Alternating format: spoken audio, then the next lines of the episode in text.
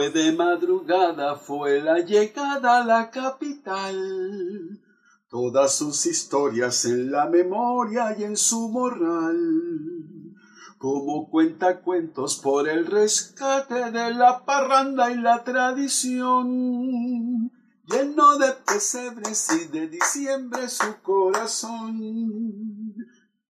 ¿Qué tal mis entrañables soñadorcitos y soñadorcitas? De Aragua, de Venezuela y de todo el mundo. Es Orlando Conde quien te habla, el mensajero del tío Pascuas, el cuentero de la Navidad venezolana y de todas las manifestaciones populares de Venezuela y de toda América Latina. Aquí me encuentro en mis espacios con mis muñecos de trapo, mi tío Pascuas, mi querida mamá Ana, mi queridísimo niño Jesús y todos mis elementos que me ayudan precisamente a compartir con todas y todos ustedes.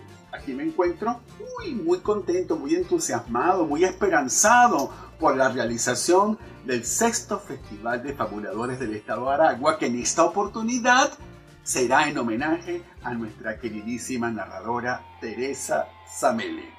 Parecía un duende señor de lentes, bigote y paz, con una sonrisa que iluminaba la Navidad. Era de paquilla su sombrerito y una corbata, camisa y flux. Y me confesaba que lo mandaba el niño Jesús. Más de 30 años, amigos y amigas, más de 30 años cantando, contando, volando con las alas de la imaginación. Y durante esos 30 años muchos sueños se me han cumplido. Entre esos dos importantes. Uno, los cuentos del tío Pascuas, ese programa tan maravilloso que pude transmitir con Victoria 103.9 FM, la radio de los sueños posibles, durante más de 15 años. ¿Qué tal?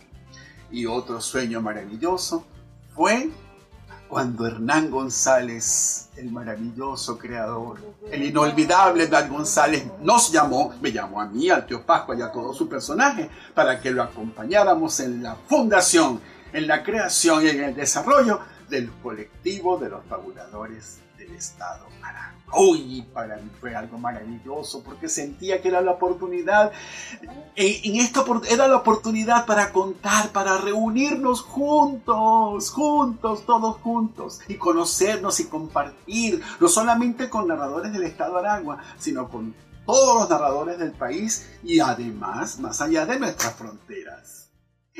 Y son muchas voces que tú conoces y escucharás por esa autopista y por una radio muy comercial.